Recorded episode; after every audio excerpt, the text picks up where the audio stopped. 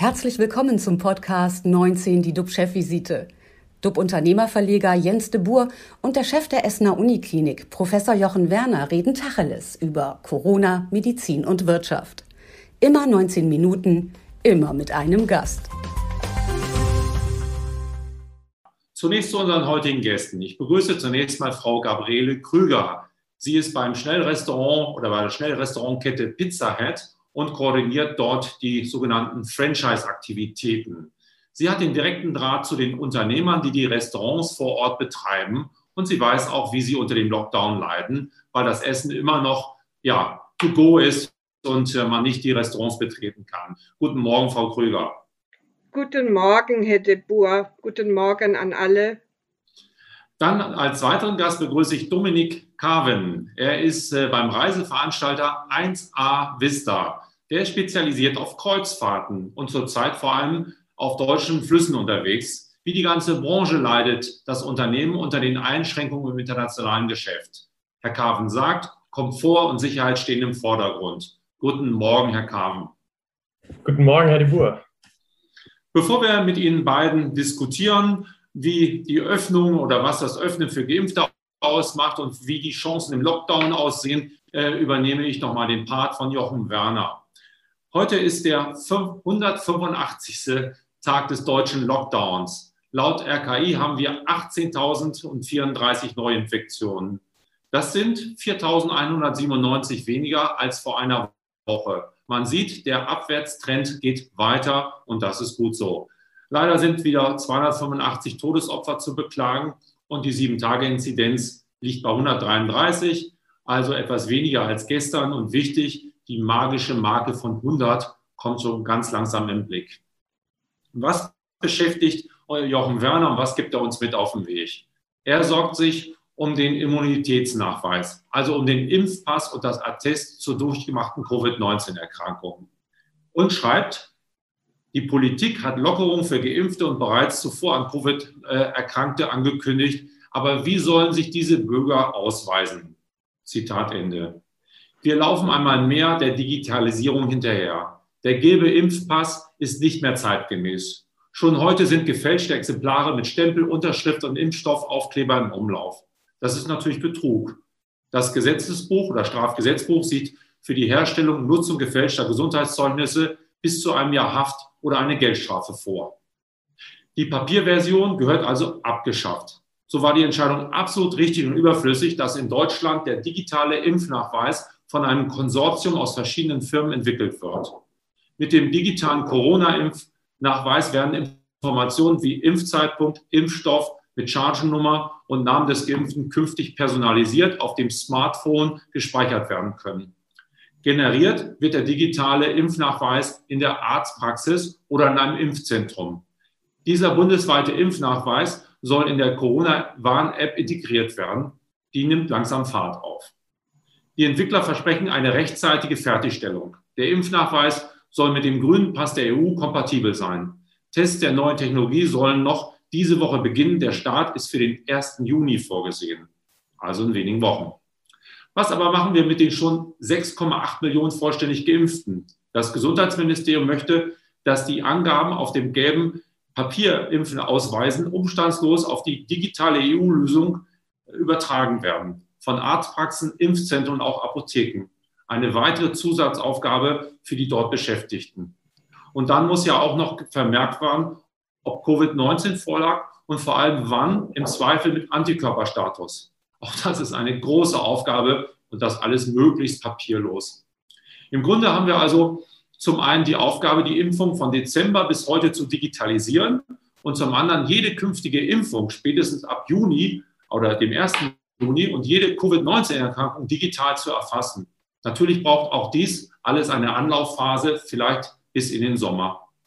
Das bedeutet aber auch, dass das Digitalisierungsdefizit den Papier-Impfpassträgern keine Hindernisse für weitere Freiheiten bereiten darf und man bis zur Einführung des grünen Impfzertifikats den gelben Pässen vertrauen muss. Die kriminelle Energie einzelner Gesetzesbrecher darf den Geimpften nicht von Nachteil sein. Schließlich haben gerade die bei uns frühzeitig Geimpften ohnehin eine Reihe von Risiken und Nachteilen zu tragen oder zu tragen gehabt. Das ist sozusagen das, was uns Jochen Werner mit auf den Weg geht. Und dem kann ich eigentlich nur zustimmen. Wie müssen wir uns das vorstellen, wenn Geimpfte wieder essen gehen dürfen ohne Test? Soll der Kellner dann künftig meinen Impfpass unter die Lupe nehmen, bevor ich mich setzen darf?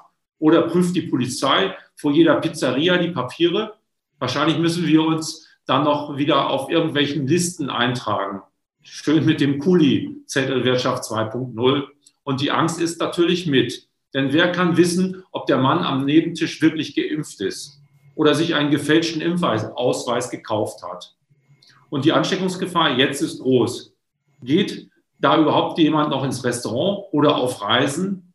Unsere Gäste kommen heute aus Gastronomie und Tourismus. Beide Branchen leiden hart und hoffen jetzt darauf, zumindest geimpfte Gäste empfangen zu können.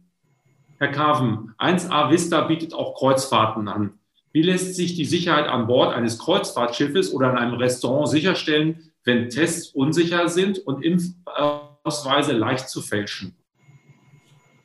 Ja, wir haben ja eine Zielgruppe, die ähm, ja, vom Best-Ager aufwärts ist und ähm, erstmal vertrauen wir unseren Gästen und ich glaube, das ist auch ganz wichtig, ähm, da kein Misstrauen gegenseitig zu schüren, sei es ähm, von den Gästen zum Reiseveranstalter oder vom Reiseveranstalter zu den Gästen.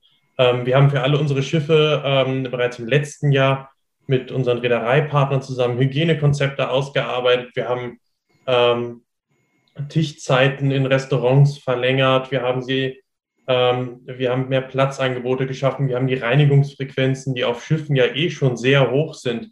Also wenn man mal dran denkt an, ähm, an Noroviren oder andere ähm, Virenkrankheiten. Also wir sind da vorbereitet und wir brauchen jetzt ähm, da auch den Vertrauensvorschuss, sodass wir unsere Branche wieder ans Laufen kriegen.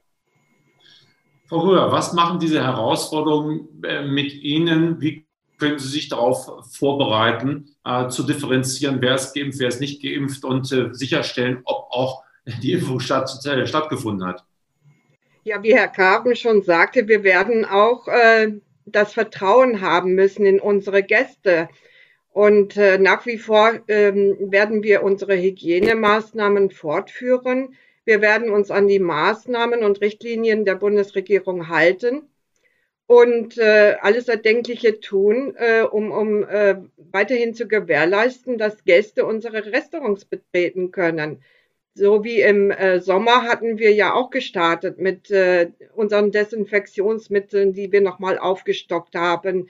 Wir haben Plätze ähm, abgesperrt. Wir haben Laufwege zum Counter und zur, zum Eingang oder Ausgang wieder äh, gewährleisten können und ähm, Eintragungen in Listen geführt, was wir demnächst auch über äh, Luca-App etc. machen können. Und äh, ich denke, dass wir doch auch ein bisschen auf die äh, Bevölkerung schauen müssen, dass sie auch äh, diese Selbstverantwortlichkeit zeigen, äh, und ähm, halt nicht äh, gefährden äh, wollen, dass, dass das ganze System nochmal zum Erliegen kommt, beziehungsweise auch ihre Mitbürger ähm, anstecken möchten. Sie betreiben ja ein sogenanntes Franchise-System. Das heißt, ähm, Ihre Häuser werden selbstständig von Unternehmern äh, geleitet, die Ihnen dann sozusagen eine Gebühr dafür bezahlen, dass Sie Pizza Head heißen dürfen. Jetzt mal ganz rough ausgedrückt. Das heißt also, wir haben Unternehmer im Land, die einen Laden haben, der, wo aber teilweise kaum oder wenig Geschäft geht. Wie ist die Situation in den Läden? Ist noch Motivation da? Äh, glaubt man an die Öffnung? Schildern Sie das mal. Unsere Franchise-Partner sehen doch jetzt wieder sehr zuversichtlich in die Zukunft und durch unser Takeaway- und Delivery-Geschäft funktioniert es ja auch. Unsere Gäste können kontaktlos äh, und äh, beliefert werden, kontaktlos bezahlen. Und ähm, ja, die Aussicht ist dahingehend, dass wir jetzt mehr Perspektiven für uns sehen, noch mehr Franchise-Partner haben, noch mehr Standorte eröffnen möchten. Also doch auch für die Bevölkerung zusehen möchten und zeigen möchten, wir sind da, wir können euch beliefern und äh, wir haben auch unsere Maßnahmen und Richtlinien, die wir selber schon an uns richten und wir können uns, äh, können auch alle äh, Menschen hm, kontaktlos und auch mit den besten Hygienemaßnahmen versorgen. Ja, die Leute haben Hunger. Herr Carven, wie sieht es mit Reisehunger aus? Äh, sind die Leute bei Ihnen in den Startlöchern? Merken Sie, dass da jetzt wieder Interesse aufkeimt?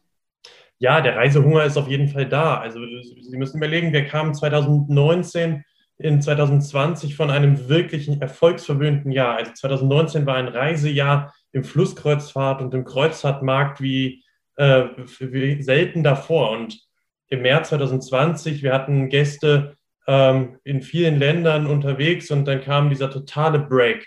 Ähm, die Leute konnten jetzt fast ein Jahr nicht mehr ordentlich reisen, wie sie es gewöhnt waren. Und wir merkten, ja, die Buchungszahlen, die ziehen an, die Leute sehen Perspektive, die sehen ein Licht am Ende des Tunnels, an dieses langen, beschwerlichen Corona-Tunnels und sie wollen jetzt wieder reisen. Und ähm, wir sind auch bereit dazu, aber es darf jetzt keine ähm, heute so und morgen anders Strategie mehr geben, sondern wir brauchen jetzt gemeinsam Perspektiven. Wir wollen ähm, gemeinsam mit, äh, mit der Bundesregierung, wir wollen gemeinsam mit den, ähm, mit den Behörden gestalten und wir müssen einfach, glaube ich, jetzt auch nochmal noch mal verstärkt und mehr aufeinander zuhören und aufeinander zugehen, damit wir eben diese Perspektive für Branche, für ähm, die ganze Wertschöpfungskette dahinter, die ja ungemein groß ist. Also man sieht ja immer nur die Hotels, die Kreuzfahrtschiffe, aber man sieht gar nicht, was alles dahinter steckt. Wie viele Leute wirklich davon profitieren, dass wir Flusskreuzfahrten anbieten, dass wir Reisen in die ganze Welt anbieten. Und das ist jetzt, ähm, glaube ich, ähm, die Herausforderung der Stunde. Ähm, jetzt schauen, wie wir ähm, zum Ende des Lockdowns gemeinsam ähm, die Wirtschaft und die Tourismuswirtschaft wieder ans Laufen kriegen. Was findet denn zurzeit statt? Ich kann bei Ihnen etwas reservieren mit dann wahrscheinlich der, der Zusicherung, dass ich es auch wieder stornieren kann. Oder wie gehen Sie zurzeit mit Kundenwünschen um? Ja, genau. Also zunächst mal, ähm, wir sind ja verstärkt auf dem Rhein und auf der Donau unterwegs. Da sind wir mit sechs Schiffen, die wir ähm, im Vollcharter betreiben, unterwegs. Ähm, wir haben ein Schiff von der Donau auf den Rhein verlegt und umgeroutet, weil wir einfach davon ausgehen, dass wir hier auf dem Rhein zuerst starten können und dass die Nachfrage da auch höher ist. Wir haben mit diesem Schiff eine Moselroute. Wir starten in Köln, fahren auf der Mosel bis Trier und laufen dann nochmal extra kleinere äh, Städte und Häfen an, wo unsere Gäste auch wirklich zu Fuß dann in die Orte gehen können, wo sie ähm, nicht in den Bus steigen müssen nochmal extra, sondern wo sie ganz entzerrt von Bord in kleinen Gruppen individuell hingehen können, ähm, weil wir merken einfach, dass das der verstärkte Kundenwunsch ist. Ähm, an Bord, äh, wie Frau Krüger eben aus ihren Restaurants schon erzählte, haben wir die Laufwege getrennt, wir haben ähm, ähm, Bereiche nochmal anders ähm, ja, gestaltet und eingeteilt, einfach um alles nochmal ein bisschen mehr zu entzerren, um dann wirklich diese Sicherheit zu gewährleisten. Und natürlich haben wir ähm, für unsere Reiseunterlagen, wenn wir die an die Gäste versenden, versenden wir dann ähm, noch einen Test mit, sodass die Gäste sich zu Hause schon mal testen können am Tag vor der Anreise oder am Morgen vor der Anreise, sodass gar nicht erst die Gefahr besteht, dass jemand ähm, an Bord kommt, der das Virus in sich trägt. Also insgesamt sind wir da wirklich gut vorbereitet ähm, und wir brauchen jetzt grünes Licht. Frau Kuhr, schildern Sie mal, wie es den Unternehmern oder den Franchise-Nehmern äh, ergangen ist und geht. Haben einige aufgegeben? Konnten Sie denen helfen? Ähm, wie weit war der Einbruch in den letzten Monaten? Ähm, ganz am Anfang waren natürlich alle schockiert. Das war für alle ja auch eine, eine Maßnahme, die da plötzlich äh, mit dem Lockdown daherging. Aber wir haben uns dann doch relativ schnell gefangen und im Sommer dann äh, auch unsere ähm, Franchise-Partner eng betreut, äh, uns immer mit ihnen in Verbindung gesetzt. Wir haben Calls geführt und ähm, haben immer zur Seite gestanden, wenn es Probleme gab, erklärt. Wir haben allen ähm, nochmals äh, die besten Hygienerichtlinien an die Hand gegeben, wie wir das Ganze äh, für unsere äh, Gäste oder auch für alle Mitarbeiter so gestalten können, dass alle ähm, ja wieder zuversichtlich nach vorne sehen können, dass, dass wir das handeln können. Und das hat auch funktioniert. Und wir hätten tatsächlich auch im Sommer schon wieder starten können, eben all mit unseren Maßnahmen, die wir getroffen haben. Und das wäre für die Gastronomie, für jetzt, äh, wenn jetzt auch mal die Impfung vollzogen wird, wieder ganz wichtig, dass wir nach äh, vorne schauen können, dass wieder Perspektiven da sind, dass eine Planungssicherheit gewährleistet werden kann. Perspektive heißt für viele, viele Experten sagen, dass die Welt ähm, ja, nachhaltiger werden muss und äh, vor allen Dingen auch mit den Signalen aus den Vereinigten Staaten, mit der neuen Administration, aber auch hier gab es ein Bundesgerichtshofsurteil. Äh, was heißt das für Sie als Anbieter? Ähm, wenn man mal schaut, ja, Kreuzfahrtschiffe gelten ja für viele als Umweltverschmutzer. Auch wenn Sie jetzt beispielsweise moderne Schiffe mit Gasantrieb einsetzen. Aber wie äh, richten Sie sich da auf die Zukunft ein und merken Sie, dass die Kunden auch danach fragen oder ist das etwas nur, was medial zum Teil in Schlagzeilen sich abspielt? Also erstmal muss man differenzieren zwischen Kreuzfahrtschiffen auf der Hochsee und auf den Flüssen. Die Hochseeschiffe fahren in großen Teilen mit Schweröl, wir fahren mit Schiffsdiesel. Ähm, nichtsdestotrotz, natürlich ähm, ist es ein großes Thema, aber man muss auch ähm, dazu sagen, die Kreuzfahrt ist immer der Vorreiter in neuer Technologie, in sauberer Technologie. Das ähm, durchschnittliche Binnenschiff in Deutschland, das Fracht transportiert ist, habe ich letztens nochmal in der, in der Fachpresse gelesen, knapp 60 Jahre alt jetzt setzen Sie mal einem Kunden ein Flusskreuzfahrtschiff vor, das 60 Jahre alt ist. Der Kunde würde Ihnen, ähm, ja, der würde dieses Schiff nicht buchen, der würde das Produkt ablehnen. Ähm, und so haben wir immer neue Schiffe im Markt. Wir sind Vorreiter in Technologie, wir sind ähm, Vorreiter in, ähm, in Technik an Bord für Abwasser, für Wasseraufbereitung. Wir haben auf unseren Schiffen Solarpanels. Und ähm, was ja jetzt auch ein großes Thema ist, äh, ist ähm, auf dem Fluss LNG-Antriebe. Auch da, da ist die Technik allerdings noch nicht ganz so weit wie im Hochseebereich, da einfach die Tanks äh, für LNG viel, viel größer sein müssen als ähm, für Diesel. Ähm, dann ähm, kommen allerdings auch noch dazu Landstromanschlüsse in den Städten. Also wir fahren in die Städte rein und lassen nicht mehr die Generatoren laufen, wie das vielleicht noch vor Jahren der Fall war, sondern die Anleger werden immer mehr mit Landstromanschlüssen ausgestattet, also äh, der dann auch aus erneuerbarer Energie stammt. Also insgesamt sind wir da auf einem guten Weg. Ja, wir müssen uns auch an die eigene Nase packen, da ist noch einiges zu tun, aber ich glaube, ähm, man darf da auch jetzt nicht aufgeben, sondern man muss da schauen, dass man da ordentlich und gut und aber auch mit einem gesunden Tempo vorankommt und darf jetzt nicht sagen, okay, wir schaffen jetzt ähm, alle Schiffe ab und fahren nur noch mit Schiffen, die LNG haben, sondern wir müssen da gemeinsam und gut und ähm, ähm, mit ähm, intelligenter, äh, ja, intelligentem Denken da diesen Weg gehen. Wie ist es äh, bei Ihnen, Frau Krüger? Ähm, man sieht jetzt oder man nimmt immer mehr Meldungen Meldung wahr, dass Unternehmen sich äh, positionieren und äh, sagen, Mensch, wir machen aus unserer Kantine eine Veggie-Kantine das habe ich zumindest äh, mit einem Ohr bei VW gehört, dass es da Bestrebungen gibt. Wie äh, wollen Sie sich da positionieren? Schwimmen Sie mit oder wollen Sie ganz nach vorne Vorreiter sein und sagen, wir werden jetzt Fleisch verbannen oder sowas? Wie ist da sozusagen auch, wie sind die Kunden da in der Nachfrage unterwegs? Definitiv kommen wir auch den Kundenwünschen nach und äh, wir werden durchaus auch vegane Produkte anbieten. Daran wird natürlich auch immer ähm, geschaut, wie wir das am besten ähm, für die Zukunft äh, gewährleisten können. Mhm. Nehmen Sie denn jetzt, äh, ähm, bauen Sie weitere Restaurants auf, äh, stagnieren Sie oder schließen Sie auch einige? Wie sehen Sie da die Zukunft in Deutschland? Stagnation war noch nie ein Thema. Und wir werden mit Volldampf jetzt wieder nach vorne gehen. Also äh, wir haben neue Franchise-Partner, wir haben äh, Standorte, die äh, realisiert werden. Auch unsere bestehenden Franchise-Partner äh, gehen wieder den Weg nach vorne und äh, möchten expandieren. Also das wird äh, jetzt wieder ganz neu mit Volldampf ausgerollt. Wenn ich bei Ihnen einsteigen möchte und sage, ich möchte Unternehmer werden, was muss ich an Kleingeld mitbringen, damit wir miteinander ins Gespräch kommen, damit ich ein Restaurant übernehmen kann?